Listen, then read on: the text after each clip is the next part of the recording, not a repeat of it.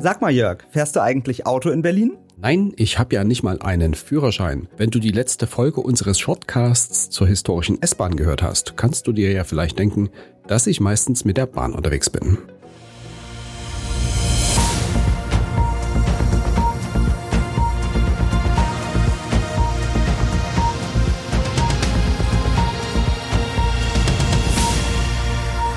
Damit hallo und willkommen zu einer neuen Folge unseres Shortcasts Erklär's mir, ein Podcast der Berliner Morgenpost. Mein Name ist Marc Hofmann, mir gegenüber steht mein Kollege Jörg Krauthöfer und wir schauen heute einmal gemeinsam, wo es beim Autoverkehr in Berlin klemmt.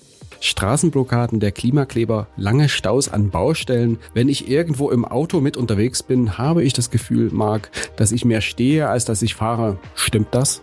Da könntest du durchaus recht haben, Jörg. Gleich zwei Anbieter von Verkehrsdaten sind nämlich der Meinung, dass Berlin zu den staugeplagtesten Städten in Deutschland gehört. Je nachdem, wen man fragt, nur übertroffen von Hamburg oder München. Was bedeutet denn das auch für die Pendler? Die trifft es naturgemäß am härtesten. Laut TomTom braucht ein Autofahrer in Berlin im Schnitt 22 Minuten und 10 Sekunden, um eine Strecke von nur 10 Kilometern im Stadtverkehr zurückzulegen. Nach Angaben des Verkehrsdatenanbieters Indrix stehen Pendler in Berlin jedes Jahr unglaubliche 71 Stunden im Stau. Und in beiden Statistiken hat sich unsere Stadt im vergangenen Jahr sogar noch verschlechtert. Woran liegt es, dass Berlin so miserabel abschneidet?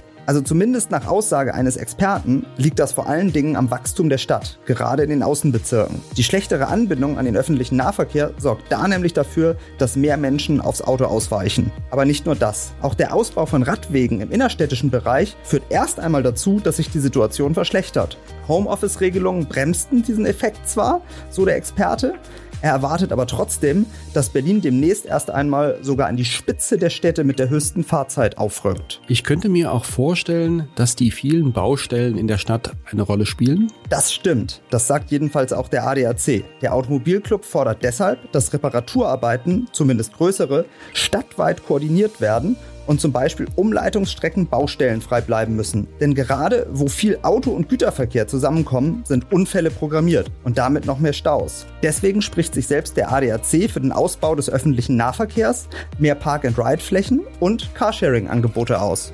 Was sind denn die schlimmsten Staustellen der Hauptstadt? Da gibt es tatsächlich einige. Wo soll ich anfangen?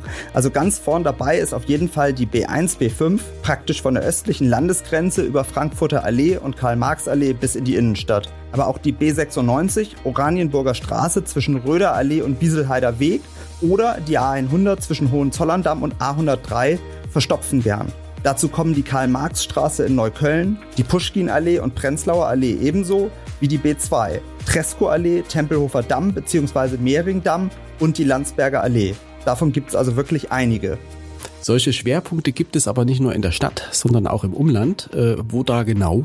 Zum Beispiel auf der A10, also dem Berliner Ring zwischen Schönefelder Kreuz und Rangsdorf, aber auch auf Höhe des Autobahndreiecks Spreeau, wo der Ring auf die A12 in Richtung Frankfurt an der Oder trifft. Außerdem kracht es gerade ziemlich häufig auf der A24 in Richtung Hamburg, seitdem dort das Tempolimit zwischen den Autobahndreiecken Haveland und Wittstock an der Dosse aufgehoben wurde. Hat sich denn durch Corona und Homeoffice etwas verändert? Ja, zumindest ein bisschen, auch wenn ein Großteil des Verkehrs inzwischen wieder auf der Straße ist. Allerdings haben sich die Stauzeiten verschoben, weil viele Berufstätige montags und freitags äh, zu Hause bleiben dürfen. Am dichtesten sind die Straßen deswegen jetzt am Donnerstagnachmittag zwischen 16 und 17 Uhr. Da braucht man dann im Schnitt sogar 28 Minuten, um 10 Kilometer weit zu kommen. So viel Stau hat ja bestimmt auch Auswirkungen auf die Umwelt und auf das Portemonnaie. Auf jeden Fall. Wenn ich mir anschaue, wie hoch gerade schon wieder die Spritpreise sind, würde ich mir auch genau überlegen, ob ich das Auto nehme. Aber zurück zur Statistik. Wer 10 Kilometer am Tag pendelt, stößt durchschnittlich 157 Kilogramm CO2 zusätzlich aus, nur weil er im Stau steht. Dazu kommen 127 Euro Extrakosten für den Mehrverbrauch. Beides kein Pappenstiel. Wir reden bei den Extrakosten pro Monat oder pro Woche? Ganz so viel dann doch wieder nicht. Äh, das sind extra Kosten pro Jahr, aber das reicht, glaube ich, trotzdem. Ist eine Menge Geld, ja. Gibt es denn auch Licht am Ende des Tunnels? Ja, immerhin. Wenn Großvorhaben wie zum Beispiel der Neubau der Rudolf-Wissell-Brücke fertiggestellt sind und sich langfristig der Verkehrsmix zum Beispiel in Richtung Fahrrad verschiebt, könnte es wieder besser werden. Das braucht allerdings Zeit. Bis dahin schreiben wir dann vermutlich den Anfang des nächsten Jahrzehnts. Ob ich meinen Führerschein jetzt mache, weiß ich trotzdem noch nicht. Ob sich das lohnt. Trotzdem vielen Dank für die Infos, Marc.